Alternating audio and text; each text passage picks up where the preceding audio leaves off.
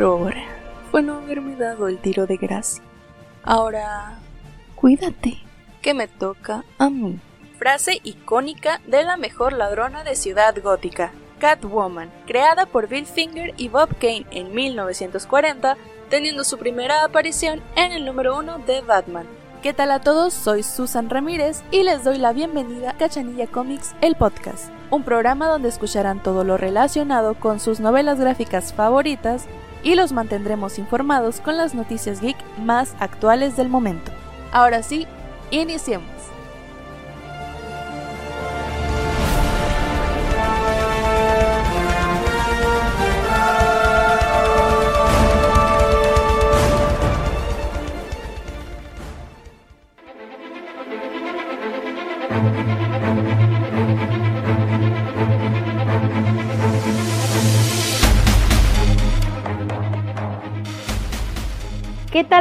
Mi nombre es Alejandra Herrera. Junto a mi compañero Miguel, presentamos la sección donde los personajes de los cómics, mangas o libros cobran vida para ser llevados a la pantalla chica de la televisión o grande del cine. Y por si fuera poco, hoy retomamos personajes de Ciudad Gótica. Hay que recordar que este personaje, unos pensarán que es villana de nacimiento, otros dirán que es una heroína que oculta sus verdaderas intenciones. Al robar joyas y dinero a los multimillonarios, como un Robin Hood, creo yo. Pero en femenino y más sensual. Incluso dirían que es Robin Hood de este universo, pero pues bueno, no realmente, siempre roba para sí misma, muy rara vez con fines humildes y poco egoístas. Y no olvidemos que es la amada, la amada de nuestro querido Caballero Oscuro. Le dicen la gata y actualmente ella espera una linda bebé en los cómics más actuales de Batman. En esta ocasión hablaremos de Catwoman. También conocida como Selina Kyle, el primer amor único, complejo, odioso y verdadero de nuestro Caballero Oscuro, como ya habías mencionado, Miguel. Ella es una ladrona que usualmente usa un traje de una sola pieza, un látigo como arma, aunque originalmente en la década de los 90 la convirtieron en una antiheroína de pies a cabeza. Exacto, haciendo cosas incorrectas por razones correctas. Sí, suena un poco complejo lo que estoy mencionando ahorita, pero eh, bueno, su única regla no es matar al menos. Por ninguna razón, y como lo comentaba hace un momento, nuestra compañera Susan en la bienvenida al programa dio su primera aparición en el año de 1940 y no era conocida como Selina o Catwoman, más bien su alias era el de la Gat. Aun cuando no usaba algo distintivo a los felinos, sus métodos para robar la hacían unas felinas de elegancia, sin ruido y finalmente inteligencia. Incluso en sus primeras aventuras, ella, ella no tenía un disfraz como tal y se camuflajeaba como una anciana, totalmente alejado de la estética sensual que hoy en día conocemos. ¿Cómo esperan? O sea, quiere decir que no utilizaba su traje de una sola pieza con su látigo. Así es, era una indefensa ancianita. o se hacía pasar por ancianita, una de dos. Algo así, se hacía, pero todos creían que lo era. Durante ese mismo año se publicó El secreto de la vida de Catwoman, una historia donde se aclara su origen y personalidad como Selina Kyle, como azafata en una línea de aviación en donde sufre un accidente que la deja con amnesia, con pocos recuerdos que relataban su incursión en una tienda de mascotas con su padre, pero especialmente aparecían gatos por doquier. Obsesionada por saber su origen, se aferra a esos recuerdos que se convierten en el centro de su existencia. ¿Cómo la ves? ¡Wow! Y no por eso la vamos a decir la señoría de los gatos, ¿verdad? O sea... Pues casi, casi, porque pues su obsesión fue tan grande que incluso su alias es Catwoman. Y viste como un gato. Ah, señora, ¿cómo ampliaría la base de impuestos? ¡Gatos para todos! Gracias, señora, la veré en nuestro resumen. sí. Esta versión de Selina en Tierra 2, Edad de Oro de los cómics, se reformó y después de algunos pequeños problemas, abandonó su vida en las calles y se casó con Bruno, formando su propia familia, perteneciendo a la Batifamilia. Aquí vamos a hacer un punto de aclaración muy importante. ¿Por qué Tierra 2? Bueno. Eh. A ver, explícanos y ubícanos un poco, Miguel. ¿Cómo que Tierra 2? ¿Qué es eso? Ah, pues bueno. En el 2014 y 2015, Grant Morrison hace un tomo único llamado Multiversity, donde menciona que hay 52 tierras, 52 universos, 52 Catwoman. Sí, múltiples historias de héroes o villanos de DC en sus distintas tierras.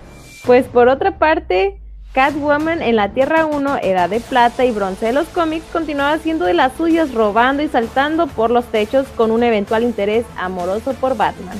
Después de los sucesos en los eventos de la crisis en la Tierra Infinita de 1985, todas esas historias, incluso los universos, se borrarían, y no fue hasta 1989 donde enlazan nuevamente a Catwoman con su propio cómic escrito por Mindy Newell. Luego seguirían apareciendo series sobre Catwoman de manera individual, cada una de ellas con nuevos cambios, características incluso distintas a cualquier personaje que haya interpretado en la década de los 40. De todas, la más premiada y aclamada ha sido la escrita por Ed Brook Baker en su serie de Catwoman del 2002 al 2005. Pues pasaron los años y unas cuantas crisis para que el renacimiento, publicado en el 2016 de los cómics, la gata tuviera su momento y a fin estuviera con el murciélago. Claro, no antes sin sufrir y pasar por unos 100 números escritos por Tom King. Aquí no solo quebrantaron a Bruno, sino también a Selina a tal grado de separarlos el uno el otro el día antes de su boda. O sea, no se esperó al día de la boda un día antes hechiza a ambos de alguna manera. Ay, ya no quiero casarme contigo. Ya, yo tampoco quiero casarme contigo. Pero no se dijeron de esa manera, se dejaron unas cartas. ¿Te imaginas que te dejen una carta en la que te digan por qué no te, se quieren casar contigo? Eres el segundo hombre que me mata esta semana, pero aún me quedan siete vidas. Intenté salvarte, lo mm, sabes. Parece que cada mujer que intenta salvar acaba resentida. o muerta. Tal vez deberías retirarte. Qué horror. Pero bueno, y estas fueron las páginas. Ahora con la entrada del cine o televisión y el paso del tiempo, sus apariciones fueron incrementando cada vez más de este personaje.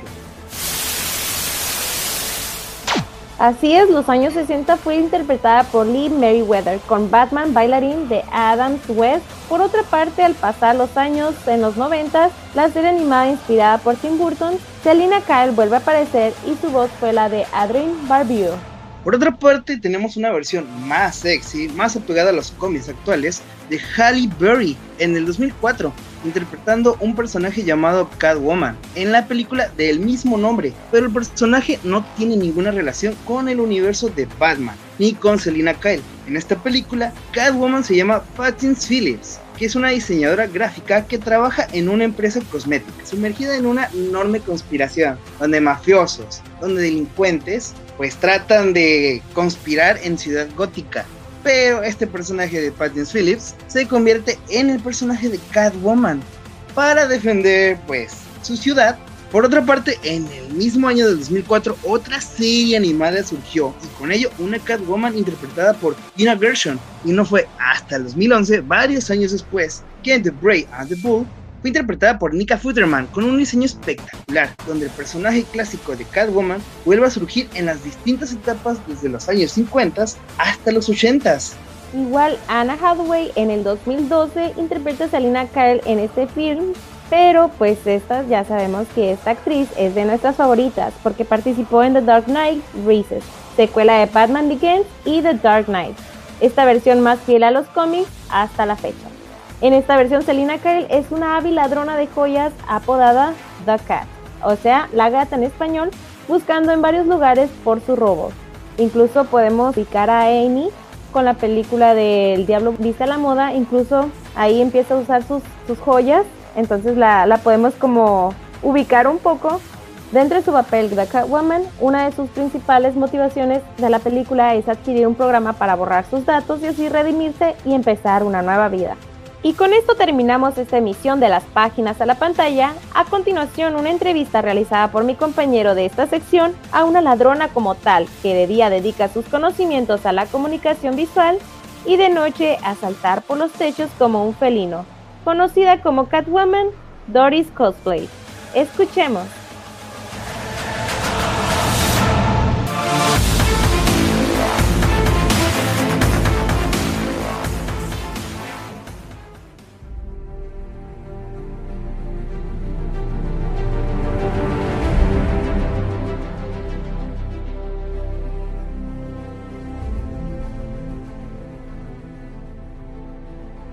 Hola, ¿qué tal? Hoy estamos nuevamente en una sección de preguntas y respuestas. En esta ocasión nos encontramos con Dori Dori Cosplay, que pues nos da el lujo de estar con nosotros desde Veracruz. Ella es una estudiante de diseño, pero de noche busca pasarla bien entre los techos como Catwoman. Con tan solo tres años como cosplayer, ella ha creado magia con sus trajes y sus distintos personajes. Pues el día de hoy, como les digo, es Dori Dori Cosplay. ¿Cómo estás? ¿Cómo te encuentras?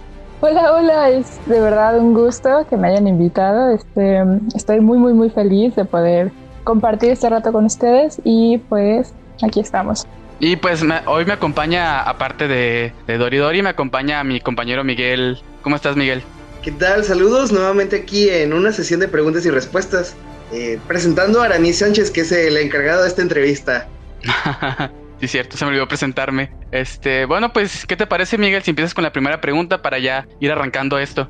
Claro que sí. Y nuestra primera pregunta es: ¿cómo es que decides o llegas a decidir em, convertirte en un cosplay? Cuéntanos ese origen secreto de tu personaje, de, de tus trajes, de cómo llegaste a convertirte en un cosplay?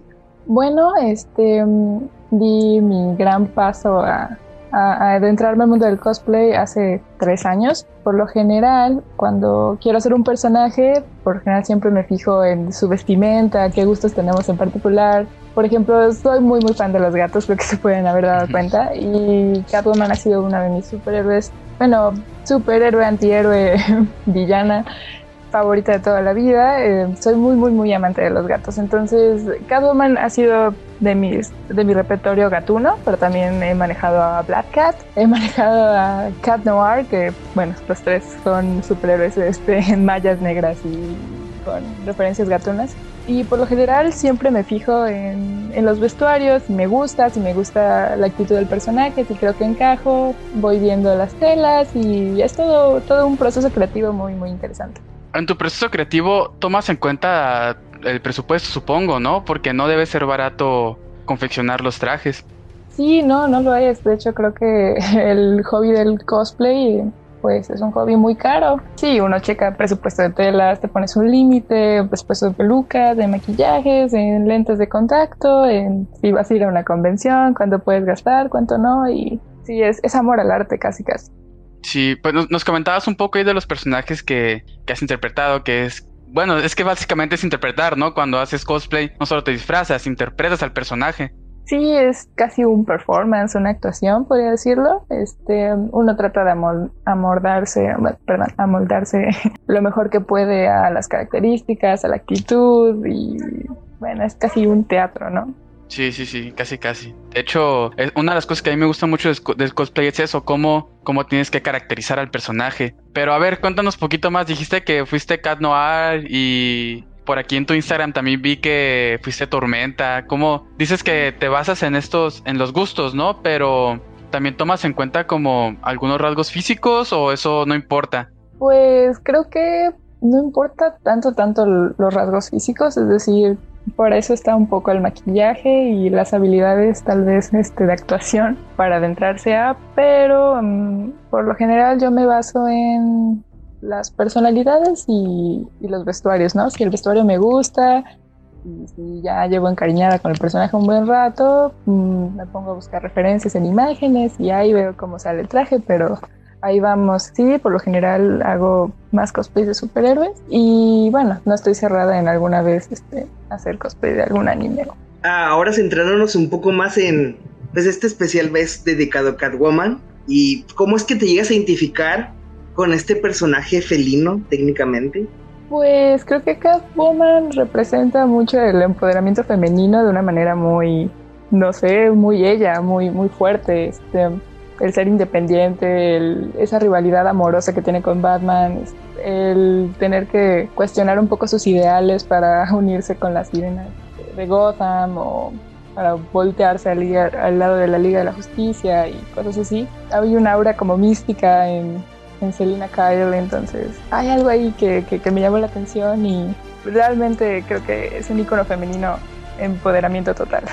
Para, para tus performances, ¿tomaste en cuenta más los cómics o las apariciones que ha tenido en, series o en películas? Porque pues, como sabemos, en los cómics hay muchos, muchas versiones de un solo personaje. Entonces, este, ¿en cuál te inspiraste tú más o menos? oficialmente creo que vengo manejando el cosplay de Catwoman en la aparición de Batman Returns, la película que está dirigida por Tim Burton. Eh, me, me, basé totalmente en la apariencia de... Fue un traje complicado de hacer, eh, lo, lo, realicé como en una semana. Y es un cosplay técnicamente nuevo, lo hice este año, de hecho, hace un par de meses atrás. Por ese lado, a versiones anteriores me, me he basado en los juegos, en los videojuegos de Arkham City. Eh, saqué una versión de Catwoman de eso para una fiesta de Halloween. Y pues otras versiones han sido un poco más casuales, que han ahora sí salido un poquito de mi imaginación, ¿no? A veces digo, ah, tengo esto y pues queda como que con la personalidad de Selina Kyle y vamos a ponerlo. Retomando un poco el hacer los trajes, ¿qué es lo más difícil de hacer tu propio cosplay? ¿Qué proceso lleva a cabo para hacer un cosplay? Uy, creo que son varias etapas. Creo que mi, mi consejo más grande como cosmaker en, en crecimiento es ponerte un presupuesto en dinero y ya de ahí no te mueves ni te subes ni te bajas porque luego pasa que uno está viendo las telas, los materiales y pues uno solo busca comprar y comprar para tratar de hacer lo más fiel al personaje el traje, ¿no? Creo que ese sería como mi tip, ¿no? Y hablando ahora sí de los procesos, por lo general es tomar referencias, ¿no? Checar si quisiera yo hacer un traje 100% fiel a los cómics, ojear, ¿no? Sacar del baúl nerdo que todos tenemos ahí en la casa y checar en los cómics ahí, ver, ver qué detalles, ver qué poses, incluso para las fotos y, bueno, eso, ¿no? Después como estoy estudiando diseño, eh, me encargo a veces de como que dibujarlos antes de confeccionarlos y tratar de darme una idea cómo hacerlo, porque hasta eso, creo que ser cosmaker eh, es algo pesado. Si no sabes de costura, pues te vuelves costurero, ¿no? Si no sabes de hacer props, pues ahí ves cómo le haces. La imaginación también es un punto muy importante y pues después del bocetaje agarras la máquina y te pones ahí a, a ingeniártelas. Realmente eso es, ese es el secreto. Aprendemos un poco de todo, ¿no? Con este hobby denominado cosplay. ¿Tú, ¿Tú confeccionas todos tus trajes o hay alguien que te ayuda?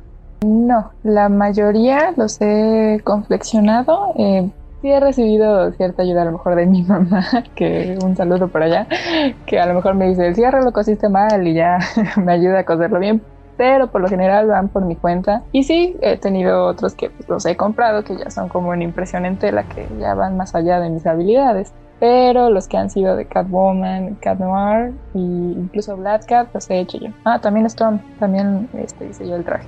Mencionas que tu mamá te ayuda. ¿Eso quiere decir que tienes el apoyo de tus papás? ¿O hay como que entran en conflicto todavía? Porque he conocido casos de gente que, quiere ser cosplayer o, incluso por el simple hecho de que le guste ir a convenciones, sus papás lo ven raro o le dicen cosas. Entonces, ¿tú cómo es tu relación ahí? Pues es este un 50-50. Ahorita ya lo aceptan más mis padres, ¿no? Ya después de tres años, yo creo que ya la redención. No, no es cierto. Este, sí, sí me apoyan a este punto ya.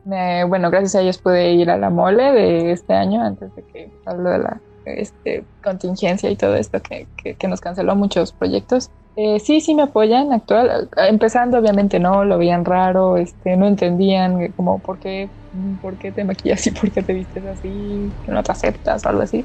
Y un consejillo que les doy por ahí es que le tengan un poco de, paciencia a sus papás. Este, esto a lo mejor es nuevo para ellos, hay mentes cerradas y pues al final son sus papás, ¿no? Siempre los van a querer. Y en estos tres años que has hecho cosplay, ¿has participado en algún torneo o en algún performance como tal? Sí, eh, la cuestión es que han sido en eventos locales, en, convenciones pequeñas, uno va empezando así, ¿no? Eh, sí he tenido la oportunidad aquí de donde soy, este, mi, casa, su casa, en Córdoba, Veracruz. Hay una expo que se llama, em, no más recuerdo, la Exanco, que fue mi primera expo donde participé y me he llevado segundos, terceros lugares y hace como dos años me llevé un primer lugar, un año de puro esfuerzo.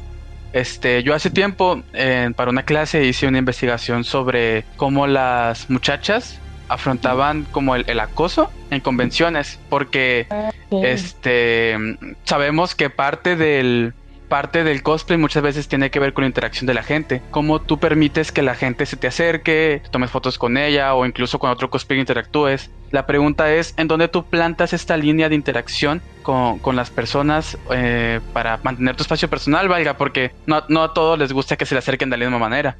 Sí, creo que qué buen tema que acabas de, de, tocar, este, es uno muy importante. Sí, sí me ha pasado tener malas experiencias y por lo mismo de esas malas experiencias uno va aprendiendo a tomar medidas, ¿no? De prevención y lo que sí recomiendo como un tip si estás empezando en el cosplay, este, eres chica o chico, porque pasa en ambos casos, ¿no? El, el, el acoso puede pasar, no importa si eres mujer o hombre. Sí.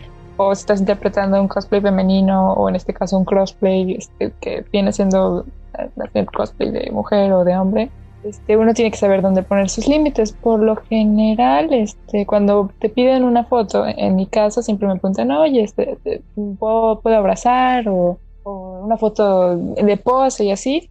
Pues de ahí tú vas checando las condiciones, dices, no, pues, pues sí, no me, me inspira confianza y mientras no pase más allá la foto con pose o adentrado del personaje, pues no tengo ningún problema. Pero sí me han llegado luego, no sé, a pasar malos ratos, ¿no? Este, como todo, lamentablemente no debería ser así. Eh, la comunidad friki, otaku, como le quieran nombrar, la, comunidad de las convenciones debería ser más unida y respetuosa en ese aspecto. Sí, de hecho, como te comentaba en esa investigación, pues realmente llegué a la conclusión de que muchas chicas incluso llegan a, a experimentar como un cierto miedo al momento de estar en las convenciones que las hace retirarse o así. O sea, claro, ¿no? Yo, yo me fui a casos más extremos por el, por el aspecto de investigación, pero, o sea, sí, sí esas cosas pasan y hay que ser conscientes de que hay que tratar de evitarlas hay, o hay que tener incluso a veces cuidado con la gente porque pues uno nunca sabe, ¿no? Pero ya, perdón por el, el, el tema triste. Si quieres, seguimos con la escaleta, Migue. No, no, no, te preocupes. De hecho, es un muy, muy, muy, muy buen tema que el que tomaste. Este, es un tema con el que se debe concientizar y pues el cosplay no te da consentimiento de, de tocar o hacer nada a, a otra persona puedo entenderlo más, no este, lo estoy disculpando ese tipo de acciones porque cuando uno está en una convención, está en cosplay, este, puede darse a rolear, ¿no? Entre comillas, adaptarse totalmente al personaje, interactuar así con las personas. Y pues sí, hay un cierto juego, una cierta interacción entre, entre audiencia, cosplayer o viceversa. Pero sí, uno hay que tener siempre en cuenta que hay límites, que hay un momento donde las bromas o, o los chistes de, del personaje pueden propasarse, ¿no? Y yo creo que ahí es donde uno debe poner un alto y, y tratar de mantenerse en su espacio personal. Claro, dar límites, y dejando a un lado un poco lo que es el cosplay y conocerte un poco más a ti como persona, eh, tus fans, el público que nos está escuchando. ¿Qué hobbies, qué actividades te gusta realizar además de el cosplay? Es curioso cuando, cuando me preguntan cuál es mi hobby, siempre contesto que el cosplay. Nunca me han preguntado fuera de eso. Este, fuera de, de este enorme hobby que le tengo mucho cariño, pues la pintura, como estoy estudiando artes, un, sector en artes aquí en Veracruz, pues me estoy enfocando un poco más a las artes plásticas, ¿no? A veces me pongo este, a pintar en acrílicos, óleos, algo de pintura experimental, practico. Y pues fuera de eso, soy muy, muy fan de la música y ver películas. Tengo ahí mi lado cinéfilo. No, no voy a alardear sobre eso porque no sé mucho, pero sí disfruto mucho de, de ver series y cosas. Bueno, pues estas son todas nuestras preguntas, Miga. ¿Alguna ¿Alguna extra que es se te ocurra por ahí? ¿Es cierto? Sí, ya se me ocurrió una. Antes de terminar esta famosísima sesión de preguntas y respuestas, ¿algún mensaje, algunas palabras que quieras dedicarle al público? De, ¿Algún consejo? ¿Algún consejo desde Veracruz a Mexicali o a las personas que nos estén escuchando? Desde Veracruz para el mundo. Bueno, pues creo que lo expresé al principio del programa, pero de verdad muchas gracias por contactarme. Es todo un honor que, que me consideren para formar parte de su cápsula. Estoy muy, muy, muy feliz por haber compartido este tiempo con ustedes. Estoy igual de nerviosa. Este, son los nervios de principiante, yo creo. Pues mi consejo, si quieren empezar en el mundo del cosplay, es que entrenle sin miedo. No, no, no, no se fijen en el que dirán. Al final la gente va a opinar, va a decir lo que lo que ellos piensan, opinan, crean y pues ustedes que les da igual. Lo importante es divertirse, pasársela bien. Eh, si realmente tienes un apego emocional a, a, un personaje o tienes muchas, muchas ganas de intentar hacer un prop o hacer o confeccionar un disfraz, hazlo, no, no, no, no te fijes en de que, ay, es que, no sé, soy una talla arriba del personaje, no, no me puedo descubrir el abdomen o cosas así, o es que la armadura es para, no sé, músculos, ¿no? Y yo no tengo eso. No te fijes en eso, lo importante es disfrutarlo y pasártelo bien. Creo que ese sería mi mayor consejo.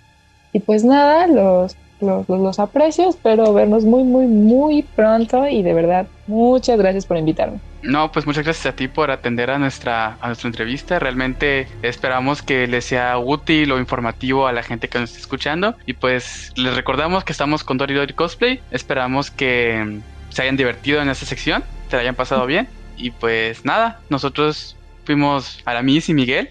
Miguel, ¿algo que decir antes de despedirnos? No, más que nada que sigan en todas nuestras redes sociales como Cachanilla Comics, en Spotify, Instagram y Facebook. Por cierto, eh, ¿te gustaría dar tus redes sociales para que la gente pueda buscarte? claro que sí. Um, pueden seguirme en Instagram y en TikTok como arroba doridori-cosplayer. Ahí nos estaremos viendo. Esas son mis únicas dos redes. Y pues espero verlos ahí pronto para mandarles saluditos y besitos.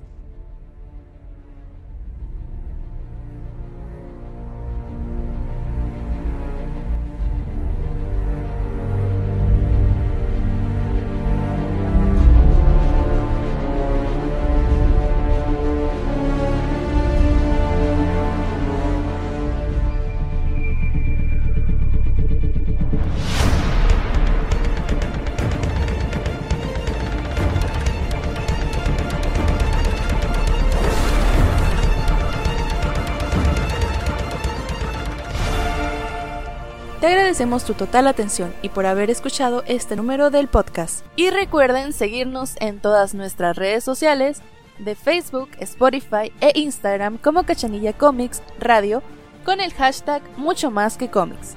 Su amiga Susan Ramírez se despide. Hasta la próxima.